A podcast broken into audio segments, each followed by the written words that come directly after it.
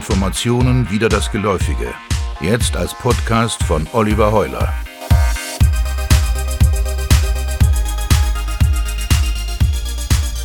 Jetzt mache ich also auch einen Podcast. Braucht die Welt eine weitere Sammlung von Hörbeiträgen über Golf? Wahrscheinlich nicht. Aber es schadet ja auch niemandem. Im Gegenteil, mein CO2-Ausstoß beim Reden ist sicher deutlich geringer, als wenn ich ziellos mit dem Fahrrad durch die Gegend fahre. Dieser Podcast ist aber nicht nur klimafreundlich, sondern auch zertifiziert vegan, glutenfrei, inklusiv, apolitisch korrekt, religiös tolerant, gemeinnützig, frei von Verschwörungstheorien, faktengecheckt, engagiert gegen rechts und links und nicht zu vergessen, gendersensibel sowie garantiert immun gegen Applaus von der falschen Seite. Dieses Angebot ist deshalb auch für diskriminierte Randgruppen geeignet, wie zum Beispiel Farbenblinde, Legastheniker, Löffler, Allergiker, Slicer, aber auch Amateure ohne gültigen DGV-Ausweis und sogar Professionals ohne PGA-Mitgliedschaft. Dieser Podcast entspricht übrigens den Richtlinien von Safer Podcasts. Die Aufnahmen sind nach einem negativen PCR-Test mit einer FFP2-Maske, desinfizierten Kopfhörern, gewaschenen Händen und genügend Abstand zum Mikrofon entstanden. Zwei Warnhinweise möchte ich aber trotzdem noch geben, auch wenn der Gesetzgeber mich nicht dazu verpflichtet. Erstens, ein wiederholter Genuss des Podcasts mit Bier und Chips kann zu Trunkenheit und Übergewicht führen, wobei der Herausgeber dafür nicht haftet. Zweitens, obwohl ich mich um Zurückhaltung bemühe, ist nicht auszuschließen, dass die Texte Spuren von Ironie und Spott enthalten. Bei Sauerstoffmangel fallen auch keine Masken von der Decke. Dieser Podcast ist leider nicht werbefinanziert, einer kapitalistischen Unterwanderung gegenüber aber durchaus offen. Angebote bitte an ich schmiere Oliver, ein Wort, at heuler.de. Einige Hörer meiner Testgruppe der Beta-Ausgabe haben gefragt, was willst du denn erreichen? Bei Wolf Schneider hieß es immer informieren, erstaunen und unterhalten. In Wieder das Geläufige, meinem Podcast über Golf und die Welt, hören Sie deshalb meine ungewöhnlichen Ansichten zu Fragen, die so profan sind wie die Auftiehhöhe beim Driver, aber auch so tiefenpsychologisch und existenzphilosophisch wie ist mein Pulsleis der Ausdruck eines ödipalen Komplexes? Heute geht es erstmal um die Frage, sind meine Golfprobleme mental? Bleiben Sie also dran.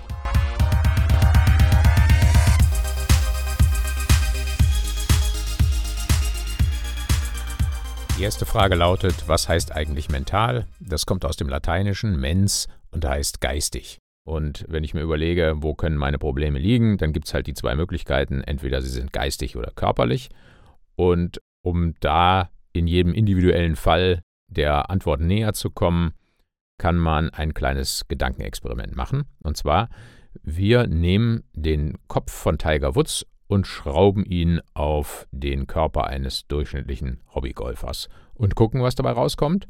Und anschließend schrauben wir den Kopf des Hobbygolfers auf den Körper von Tiger Woods und gucken, was dabei rauskommt.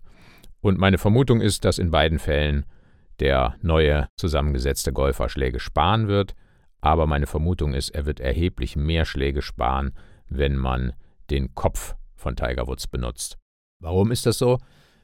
Weil in dem Kopf steckt halt eine ganze Menge drin. Da steckt nicht nur drin, dass der besonders an seine Fähigkeiten glaubt, sondern da steckt eben auch drin sein ganzes koordinatives Talent, weil die Art und Weise, wie sein Gehirn konfiguriert wurde, ist eben ganz entscheidend dafür, ob jemand viel oder wenig Schläge braucht, weil diese unglaublichen geistigen Prozesse, die da während eines Golfsprunges unbewusst stattfinden, die brauchen eben Gehirnstrukturen, die besonders effizient sind. Das heißt, ein Tiger Woods wird zu jedem Zeitpunkt ziemlich genau wissen, oder das Gehirn von Tiger Woods wird es ziemlich genau wissen, wo sich sein Schläger befindet.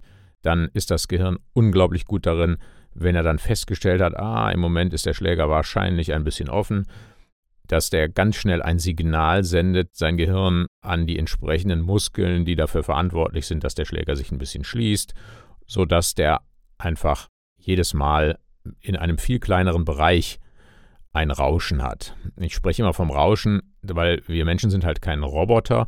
Das heißt, auch bei einem Tiger Woods werden wir feststellen, wenn er zehn Probeschwünge in aller Ruhe macht, keiner guckt ihm zu und wir würden messen, wie steht die Schlagfläche, dann würden wir ein geringes Rauschen feststellen, aber wir würden auch feststellen, bei dem einen Probeschwung ist der halt mal ein halbes Grad offen, beim nächsten ein halbes Grad geschlossen.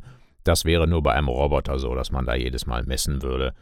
Der Schläger ist 0,001 Grad offen oder geschlossen und mehr Rauschen ist da nicht in dem Roboter. Und das Rauschen bei Tiger Woods wird aber natürlich deutlich geringer sein als das Rauschen bei einem Amateur. Und das hängt eben auch damit zusammen, wie sein Gehirn aufgebaut ist. Da spielt natürlich nicht nur die Genetik eine Rolle, sondern auch, wer eine Million Ballkontakte hinter sich hat und auf die immer reagiert, der bildet natürlich im Gehirn genau die Synapsen und Neuronen aus, die dafür verantwortlich sind, dass das Rauschen geringer wird. Und derjenige, der 100 Ballkontakte in seinem Leben hinter sich hat, naja, der, da wird das Gehirn anders aussehen. Das heißt also, Training ist natürlich neben dem Talent auch ein ganz wichtiger Faktor. Und dann gibt es noch eine weitere Sache, nämlich wie ist die Abrufbarkeit? Das heißt, wenn jemand ganz alleine, wenn er spielt, abends eine bestimmte Leistung hinbekommt und jetzt steht er auf einmal am ersten Abschlag vor der Clubhausterrasse bei einem großen Turnier, wo ihm auch klar ist, nachher wird das Ergebnis veröffentlicht und jeder weiß, wie viele Schläge er gebraucht hat, dann gibt es natürlich ein paar Störfaktoren in seinem Gehirn, die ihn davon ablenken, genau das abzurufen, was er hinbekommt, wenn ihm keiner zuguckt. Und dann ist davon auszugehen, dass die Leistung wahrscheinlich geringer sein wird.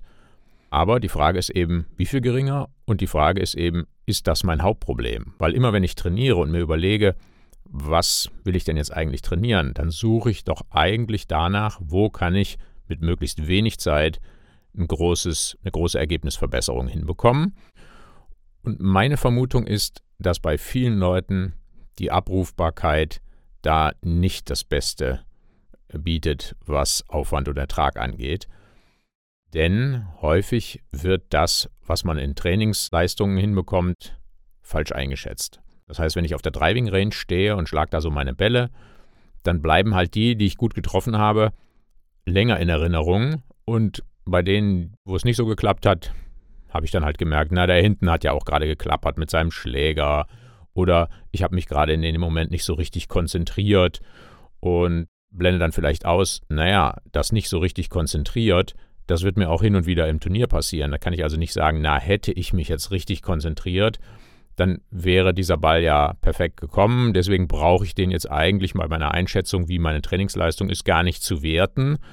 Der fällt also praktisch raus. Aber naja, im Turnier habe ich solche halt auch. Deswegen kann ich die eigentlich im Training nicht rausfallen lassen. Wenn ich das aber tue, dann überschätze ich immer meine Trainingsleistung und dann komme ich häufig am Ende zu der Analyse, naja, im Turnier habe ich diese Leistung nicht erreicht, also fehlt es mir an der Abrufbarkeit, denn ich kann es ja eigentlich oder habe da gar nicht das gezeigt, was ich kann. Und ich würde sagen, nein, ich habe nur falsch eingeschätzt, was ich eigentlich im Training kann. Das sieht auch schon anders aus.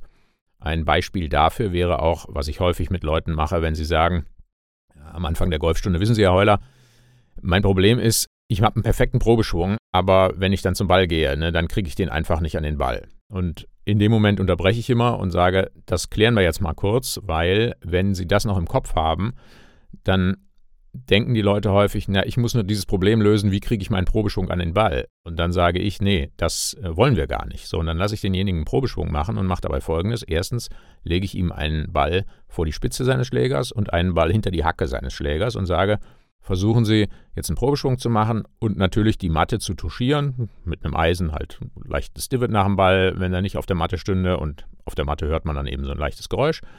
Und wenn Sie wieder da ankommen, wo Sie jetzt angesetzt haben, bleibt sowohl der Ball, der vor der Spitze liegt, als auch der, der hinter der Hacke liegt, liegen. Ich gebe denen so einen Zentimeter Abstand vorne und hinten. Und wenn sie halt nicht genau an der gleichen Stelle ankommen, dann würde der vordere Ball mitfliegen, wenn der eigentliche Ball mit der Hacke getroffen wäre oder der hintere, wenn der eigentliche Ball mit der Spitze getroffen wäre. Plus, ich nehme den Schwung auf Video auf und da kann ich dem Golfer zeigen, im Treffmoment, wie seine Schlagfläche steht. Und dazu hat es meines Wissens auch mal eine Untersuchung gegeben. Quelle weiß ich jetzt nicht mehr, aber ich könnte die Untersuchung jeden Tag wieder neu äh, selber bei mir in der Hütte machen und käme zum gleichen Ergebnis. Da kam meines Wissens damals raus, dass bei Amateuren im Schnitt der Schläger beim Probeschwung 30 Grad offen ist im Treffmoment und bei Pros 20 Grad offen. Das heißt, wir scheinen uns irgendwie gar nicht dafür zu interessieren, ist der Schläger da im Treffmoment gerade, wenn ich einen Probeschwung mache, weil es liegt ja eh kein Ball da. Mit Ball macht man das aber nicht so, weil bei 20 oder 30 Grad offen würde der Ball so furchtbar weit nach rechts gehen. Das haben also die allerwenigsten. Und das sagt mir schon, naja, ich will nicht den Probeschwung nur irgendwie an den Ball bekommen. Das Zweite, was die Leute dann merken mit den zwei Bällen vorne und hinten, oder jeweils einem vorne und hinten, stellen Sie fest, ganz häufig kommen Sie gar nicht da wieder an. Oder wenn ich das nicht mache, derjenige hat einfach einen Probeschwung gemacht, wir haben da vorher nicht drüber geredet, und er sagt, ja, der war jetzt perfekt, dann kann ich im Nachhinein das so machen, da zeichne ich beim Ansetzen einen kleinen Strich vor seinen Schläger, springe dann zum Treffmoment und dann sieht man, oh, der Schläger ist ja ganz woanders angekommen, das wäre ein furchtbarer Spitzen- oder Hakentreffer geworden. Dann habe ich zumindest schon mal die Voraussetzung, dass derjenige sieht, ah ja, es geht doch nicht darum, meinen Probeschwung an den Ball zu bekommen, auch eine Form von Abrufbarkeit, sondern es geht erstmal darum, überhaupt einen Schwung hinzubekommen, bei dem der Schläger genau an der gleichen Stelle wieder ankommt und eben gerade ist. So, zurück zu dem Gedankenexperiment. Was würde passieren, wenn wir den Amateurkopf nehmen und den auf den Körper von Tiger Woods schrauben? Dann hätte der Amateur eine größere Beweglichkeit, eine größere Kraft, aber er hätte eben immer noch das gleiche Gehirn, was ansteuert, was mit den Muskeln passieren soll. Und ja, der Amateur hätte einen Vorteil, wenn er mehr Kraft hätte. Deswegen empfehle ich ja auch immer, Krafttraining zu machen. Also für die, die jetzt nicht nur auf den Golfplatz fahren, um zu sagen, ich will da frische Luft schnappen und mal ein paar Stunden mit meiner Frau spazieren gehen, dann braucht man das nicht. Aber wer leistungsorientiert Golf spielt, da hilft Krafttraining etwas. Wer nur ein, zwei Stunden Zeit hat pro Woche, um sein Golftraining zu gestalten, da würde ich auch sagen, dann lieber auf die Driving Range gehen. Aber ab einer gewissen Menge nimmt dann einfach der Grenznutzen von jedem weiteren geschlagenen Driving Range Ball ab. Und dann wird es effizienter zu sagen, okay, dann trainiere ich eben nicht 15 Stunden pro Woche auf der Driving Range, sondern nur 10 und 5 stecke ich in Krafttraining rein. Und wenn ich das ein halbes Jahr mache und da ein Krafttraining mache, was auch sinnvoll ist, dann werde ich feststellen, ich kann den Ball einfach weiterschlagen. Und auch wenn immer noch der Mythos herrscht, äh, Länge sei nicht das Wichtige, man müsse den Ball eben im Spiel halten. Ja, natürlich muss man ihn im Spiel halten, aber das leidet nicht unbedingt, wenn ich weiterschlage.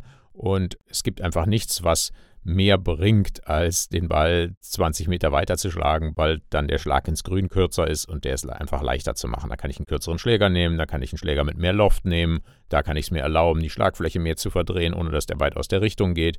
Und der, die ganzen Statistiken mit Strokes gained haben auch gezeigt, dass man das ganz klar nachweisen kann, dass Länge ein immenser Vorteil ist. Und deswegen sehen wir ja auch auf der Tour immer athletischere Golfer, die den Ball immer weiter schlagen und sich dann eben auch leisten können, rechts und links zu liegen, weil wenn ich dann nur noch einen Sandwedge ins Grün habe, dann kann der auch aus höherem Raff rausgeschlagen werden, wohingegen ein Eisen 3 oder so aus einem tiefen Raff rauszubekommen, das ist eben nicht so leicht.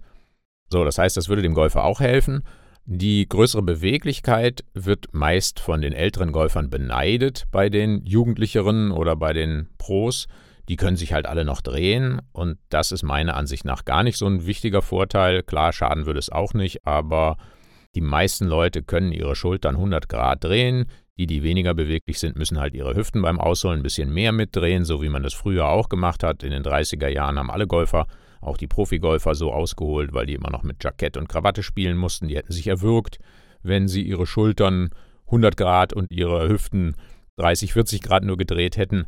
Diese Pros haben auf Plätzen, die sich kaum verändert haben, so diese ganzen British Open Plätze sind ja teilweise sehr, sehr ähnlich zu heute und die haben da auch schon unter Paar gespielt. Ja, die haben da nicht 20 unter Paar gespielt, aber, aber das ist ein Golf, was dem Hobbygolfer reichen würde. Deswegen braucht der sich nicht verwinden wie ein, ein Tiger Woods in seinem äh, jugendlichen Alter, sondern da reicht es, wenn er seine Schultern 100, 100 Grad dreht und dann dreht er eben die Hüften ein bisschen mehr mit, sieht nicht ganz so sportlich aus, aber ist nicht so eine große Einschränkung, wie einfach überhaupt keine Kraft zu haben. Denn auch wenn der Golfer immer gerne sagt, ich schwing zu schnell, dann sage ich immer nein, die Profis, die schwingen schnell. Also beim Ausholen hat jetzt Geschwindigkeit keinen Vorteil, aber im Abschwung, wenn ich den Ball weit schlagen will, muss ich schnell abschwingen. Dann nützt das nichts irgendwie langsam und schön rhythmisch. Ja, es gibt den einen oder anderen Golfer, der wirkt so, als würde er ganz langsam schwingen, aber ein Schläger von Ernie Els hat auch eine Schlägerkopfgeschwindigkeit von 110 Meilen und um die zu erreichen, muss der Hobbygolfer in der Regel schneller schwingen und nicht langsamer schwingen. So, das Problem bei jedem Golfvideo oder auch hier bei diesem Podcast ist natürlich immer, ich weiß nicht, wer zuhört. Und es kann durchaus Golfer geben, bei denen wäre der Ratschlag sinnvoll zu sagen, arbeite an der Abrufbarkeit. Oder manchmal kommen auch Leute in meine Hütte, denen sage ich, ihr Golfschwung ist so, dass ich sagen würde, sie brauchten auch keine Golfstunde, wenn sie einfach nur häufiger zum Trainieren kämen würden sie sich auch ohne Hilfe von einem Golflehrer verbessern, denn die Technik ist sehr ordentlich, aber wenn man eben nur ein oder zwei Stunden pro Woche zum Üben kommt, dann wird man ab einem gewissen Handicap sich nicht weiter runterspielen können und dann würde einfach mehr Training schon reichen. Die gibt es auch, aber das, sind die, das ist die Ausnahme. Also die meisten Golfer schwingen auf eine Art und Weise, wo ich sage, da ist die größte Verbesserung möglich, indem der einfach lernt, den Schläger richtig an den Ball ranzubringen. Das sehen aber die wenigsten so und ich konnte das immer besonders anschaulich erfahren, als ich vor 30 Jahren in Donaueschingen, da war ich angestellt vom Golfclub, habe da Golfschulen für den Golfclub durchgeführt und unter anderem musste ich auch hin und wieder Turniere starten. Und das habe ich nicht besonders gern gemocht, fand ich immer sehr langweilig, aber dabei konnte man eine Sache sehen. Man konnte 100 Leuten, die kurz vor einem Turnier stehen, eine Scorekarte in die Hand drücken und mit denen ein paar Worte wechseln und fünf Minuten verbringen und einfach so sehen, wie gehen die mit dieser Situation um. Und das Interessante ist, da stehen gestandene Männer und Frauen, die Unternehmen leiten mit Tausenden von Mitarbeitern, mit Millionen Umsätzen und die stehen am ersten Abschlag und wissen nicht mehr, ob sie Männlein oder Weiblein sind, wie sie heißen. Die lassen die Scorekarte fallen, die versuchen ihren Ball aus der Golftasche rauszuholen, wühlen in allen Taschen, kommen zu der Erkenntnis, ich habe ja keinen einzigen Ball dabei. Dann, dann gucke ich einmal da rein und zeige denen, hier sind doch ihre Golfbälle. Oh ja. Ne? Das heißt, die sind also völlig neben sich, die sind so nervös wie ein 17-Jähriger kurz vor der Fahrprüfung. Dann schlagen die also ab und von diesen 100 Golfern würde ich sagen, geschätzt 90 vergurken ihren ersten Abschlag und sind damit hoch unzufrieden. Und dann geben die alle einen Kommentar ab oder 89 von den 90 geben einen Kommentar ab. Niemand macht einen Schlag, der für ihn unbefriedigend ist, steckt den Schläger in die Tasche, macht sein Headcover wieder drauf, verschränkt die Arme und guckt jetzt schweigend dabei zu, wie der nächste abschlägt, sondern der wird kommentiert. Und an diesen Kommentaren kann man halt immer erkennen, was derjenige denkt. Und Meist kommt erstmal eine Erklärung dafür, warum dieser Schlag nicht gelungen ist. Und da besteht offensichtlich überhaupt gar kein Zweifel. Derjenige weiß genau, was da schiefgelaufen ist. Und Erklärungen, die da häufig kommen, sind solche wie: Ich habe nicht richtig durchgeschwungen, ich habe zu schnell geschlagen, ich war nicht locker genug, ich habe zu früh hochgeschaut, ich habe mich nicht richtig konzentriert. Und all diese Erklärungen sind für einen Golflehrer so, dass er sagt, Nee, daran kann das nicht gelegen haben. Weil wenn das jetzt ein furchtbarer Slice war und die Schlagfläche war offen, dann kann es nicht daran gelegen haben, dass derjenige nicht durchgeschwungen hat. Weil all diese Erklärungen sind so, wenn ich zum Beispiel einen Schläger in die Hand nehme und sage, ich mache das jetzt mal extra falsch, dann bin ich in der Lage, trotzdem einen Ballbodendraw zu schlagen, bei dem ich den Schläger extrem verkrampft halte, also eben nicht locker bin, super schnell schwinge, zu früh hochschaue sofort nach dem Treffmoment abstoppe und trotzdem fliegt der Ball als Ballbodendraw geradeaus. Also das heißt, das können nicht die Ursachen der verkorksten Schläge sein. Das heißt, als Golflehrer kann man einfach konstatieren, der durchschnittliche Hobbygolfer kann nicht einen Satz sagen, der da lautet, ich weiß, was ich falsch mache, ich kann es nur nicht umsetzen. Oder er kann ihn natürlich sagen, den Satz, aber er ist einfach nicht richtig. Und das ist auch gar keine Schande, wenn man das nicht kann, weil das ist unglaublich komplex. Ich habe viele, viele Jahre, 40 Stunden die Woche damit verbracht, herauszufinden, warum ein Ball sliced, wenn er sliced, warum ein Ball socketiert, wenn man ihn socketiert hat, also warum der Ball nach rechts geht, wenn man ihn socketiert hat und was dafür die Ursache war. Und irgendwann, ich würde sagen, nach zehn Jahren Golfunterricht, konnte ich so sagen, dass ich 95 bis 98 Prozent der Golfer, die zu mir kommen, dass ich genau weiß, warum der welche Fehlschläge macht, was ich nur dann beweisen kann, indem ich ihm sage, mach dies und jenes anders und der dann diesen Fehlschlag abstellen kann, dass der Socketierer eben nicht mehr socketiert, dass der Slicer auf einmal Draws schlägt, dann habe ich damit bewiesen, dass ich weiß, was er falsch macht. Jetzt klingt das vielleicht zynisch oder herablassend, wenn ich hier behaupte, die meisten Leute wissen nicht, was sie für Fehler machen oder liegen falsch mit ihren Diagnosen. Aber der Golfsport lädt geradezu dazu ein, da falsch zu liegen mit der Analyse. Also es fängt schon mal damit an, dass der Golfsport insofern etwas Besonderes hat, als dass dem Hobbysportler hin und wieder Leistungen gelingen, die Weltklasse sind. Wenn ich Sie zum Beispiel frage, was glauben Sie, wie nah bringt ein Tourspieler den Ball aus 145 Metern, wenn er auf dem Fairway liegt, an die Fahne im Durchschnitt? So, was würden Sie schätzen, bevor ich Ihnen die Antwort gebe? Am besten raten Sie mal selbst. Gib Ihnen ein paar Möglichkeiten. 3 Meter im Durchschnitt, 5 Meter, 9 Meter, 15 Meter. So haben Sie einen Tipp abgegeben. Antwort lautet 9 Meter. Ja, hin und wieder hauen die den Ball auch mal tot an den Stock, aber eben hin und wieder liegt er auch viel weiter weg als 9 Meter. 9 Meter ist die durchschnittliche Leistung. Wenn ein Tourspieler das schafft, dann hat er in dem Moment dem Feld gegenüber weder was verloren noch was gewonnen. Wer als Hobbygolfer, nehmen wir jetzt mal die absoluten Anfänger raus, hat das noch nicht geschafft, aus 145 Metern 9 Meter an die Fahne zu schlagen. Das gelingt ja jedem Mal.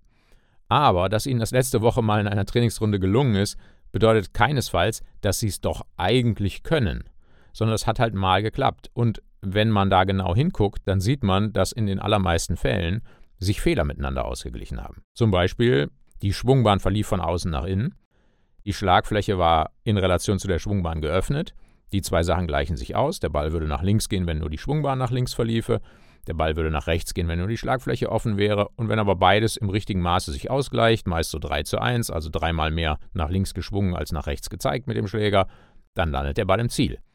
Der fliegt dann zwar als Fade, aber die meisten Leute, wenn sie häufig solche Fades schlagen, sehen den als gerade. Also ganz häufig, wenn jemand bei mir auf der Matte steht und der haut einen Ball, dann sage ich ihm hier, meine Matte zeigt genau da auf diese Fahne und der schlägt den Ball und der landet direkt neben der Fahne und ich frage na, wie würden Sie mir jetzt den Ball beschreiben, wenn ich den nicht gesehen hätte? Da sagt derjenige gerade. Dann sage ich, ja, man könnte sagen gerade, wenn man eine Verbindungslinie zöge zwischen dem Ball, wo er vorher gelegen hat, und wo er jetzt liegt. Aber er ist eben nicht so dahin geflogen, sondern er landete gerade, aber er ist von links nach rechts geflogen. Er ist links gestartet, dann nach rechts gedreht. Also das nennt man Fade. Und diesen Fade sieht man irgendwann nicht mehr, wenn man ihn oft genug schlägt. Den nimmt man dann als gerade wahr. Und dann hat sich wahrscheinlich bei demjenigen auch noch ausgeglichen, dass die Schwungbahn, die von außen nach innen verläuft, die eigentlich den Eintreffwinkel sehr steil machen würde und den tiefsten Punkt weit nach links verschieben würde. Das Divot wäre also eigentlich zu spät. Das gleicht sich dann häufig aus mit einem Löffeln. Das verlagert den tiefsten Punkt dann wieder ein bisschen weiter nach rechts und den Eintreffwinkel macht das etwas flacher. Und das Löffeln wird auch die Schlagfläche ein bisschen schließen, wenn sie ohne diese Bewegung noch offener gewesen wäre. Und dann gleichen sich eben diese drei Sachen aus. Der Ball liegt wie bei einem Tourspieler, also praktisch ein Weltklasse-Schlag, neben der Fahne oder nur 9 Meter weg nach 145 Metern. Und dann ist es eben wahrscheinlich, dass ich auf die Idee komme, na, da habe ich doch mal alles richtig gemacht. Aber eigentlich müsste man sagen, nee, da haben sich die Fehler gut miteinander ausgeglichen. Das ist schwierig auf Dauer so zu wiederholen. Was man daran erkennen kann, dass der Tourspieler das nie so macht. Denn bei diesem Schlag wird kein Divot links vom Ball äh, gewesen sein. Und wenn man auf der Tour guckt, dann sieht man keinen einzigen 145-Meter-Schlag, bei dem nicht ein ordentliches Divot nach dem Ball rausfliegt. Und dieses Divot wird auch nicht 30 Grad nach links zeigen, sondern das zeigt vielleicht 2, 3 Grad nach links und nicht mehr. Und da das eben nicht so gewesen ist, weiß man schon, das war eben kein Tourspielerschlag, den ich dann nur häufiger wiederholen müsste, sondern Fehler haben sich ausgeglichen. Und ich will eigentlich genau diesen Schlag nicht wiederholen, weil dann übe ich ja nur weiter das von außen nach innen schwingen, die offene Schlagfläche, das Löffeln. So, was will ich eigentlich mit all dem jetzt sagen? Ich will Sie dazu einladen, darüber nachzudenken, ob es nicht eventuell ein schlauerer Weg wäre, herauszufinden, wo genau Ihre Treffmomentfaktoren abweichen von dem, wie sie bei den Tourspielern wären. Also da zeigt der Schläger im Treffmoment in Richtung Ziel, der Schläger bewegt sich in Richtung Ziel und der Ball wird mit dem Sweetspot getroffen und wenn ich jetzt rausfinde, okay, da weiche ich von ab, und zwar nicht mal so, mal so, sondern ich habe eine ganz klare Tendenz. Meine Schwungbahn kann zwar mal ganz brauchbar sein, aber wenn sie falsch ist, ist sie eher von außen. Mein Schläger kann mal gerade sein, aber tendenziell ist er doch immer eher offen.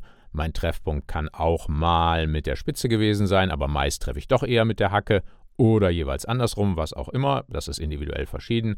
So, wenn ich das weiß, dann habe ich eine Chance zu sagen, okay, da will ich jetzt was dran ändern und dann trainiere ich eben meine Schwungbahn, meine Schlagfläche, meinen Treffpunkt, mit welcher Bewegung auch immer. Das ist dann eben komplex, das rauszubekommen, aber da arbeite ich dran. Dann glaube ich, dass die Wahrscheinlichkeit, dass sie befriedigendere Schläge machen, viel größer ist, als wenn sie versuchen, ihren vermeintlich optimalen Probeschwung an den Ball zu bekommen oder ihren vermeintlich optimalen Schlag, der nicht nur der Probeschwung war, sondern der wirklich den Ball an die Fahne geklopft hat, dass sie auch den in Frage stellen und sagen, nee, den will ich auch nicht weiter wiederholen. Ich freue mich, dass der jetzt an der Fahne lag, aber ich sehe an meinem Divid, na, optimal war das auch noch nicht.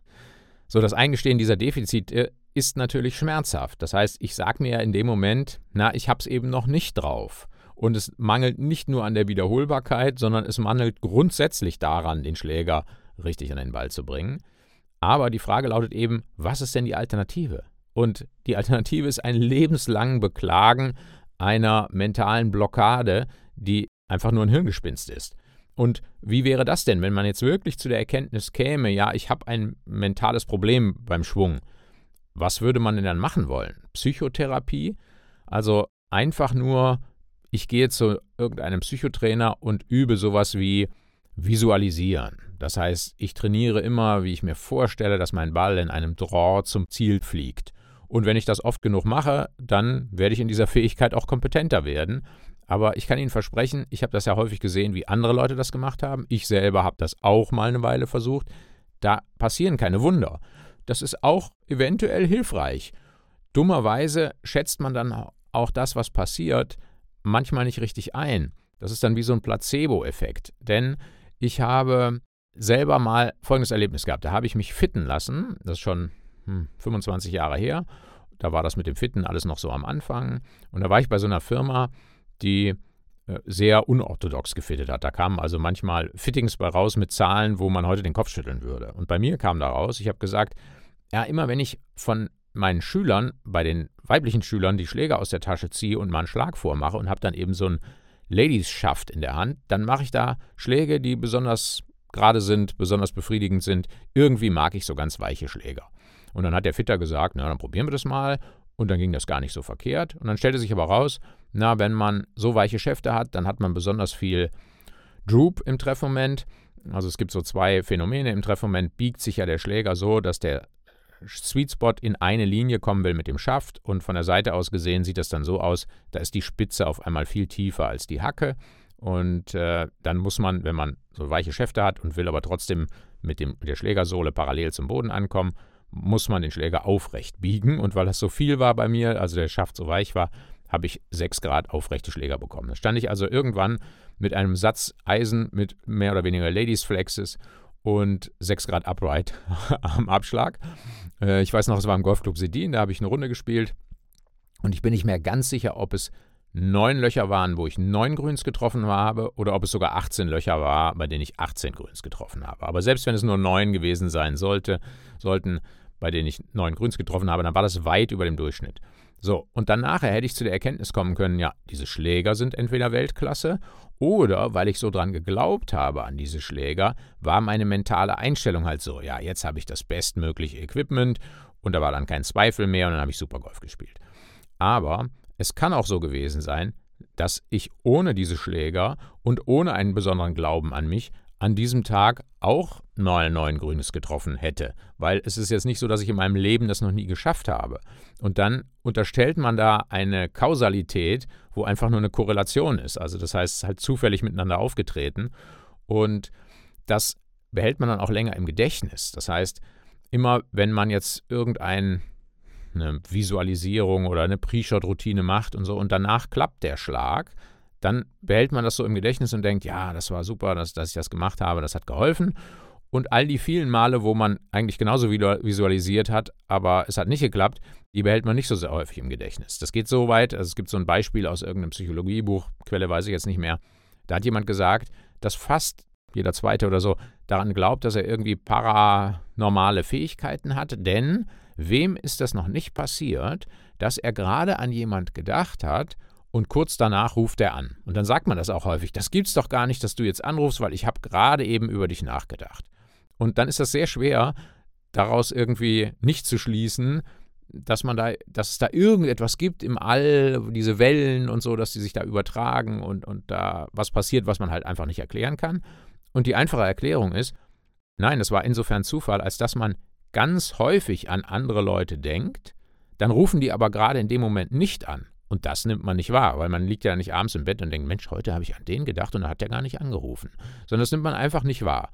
Hin und wieder wird man aber einfach in der Lebenszeit an jemanden denken und dann ruft er zufälligerweise gerade an und dann nimmt man das halt besonders wahr.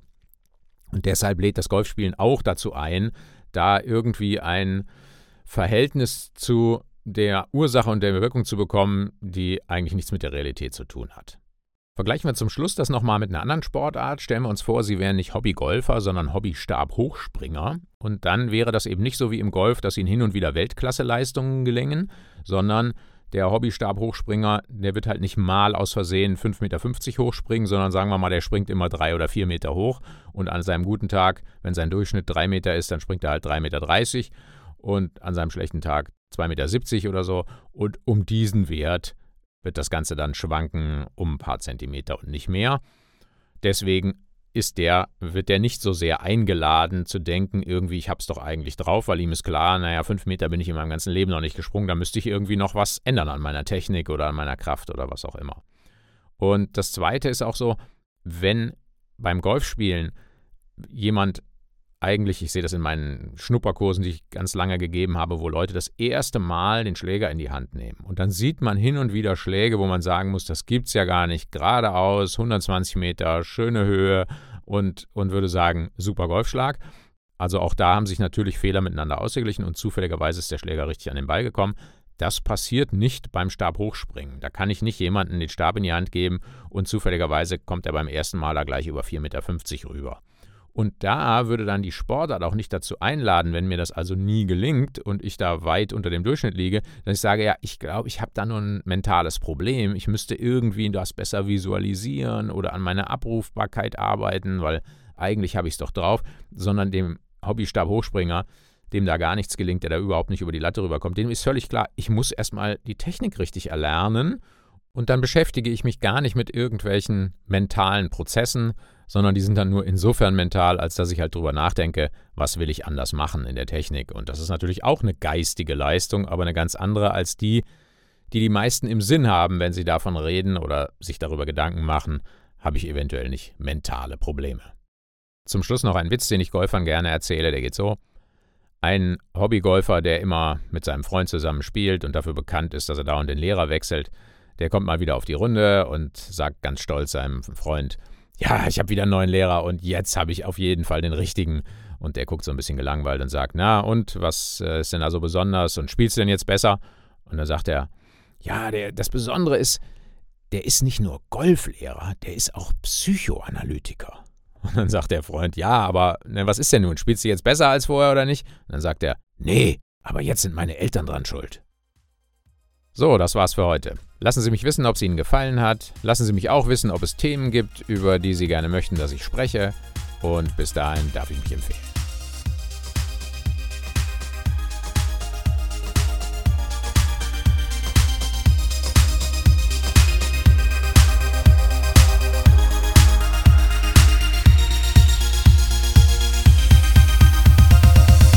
Sie hörten Informationen wieder das Geläufige. Ein Podcast von Oliver Heuler.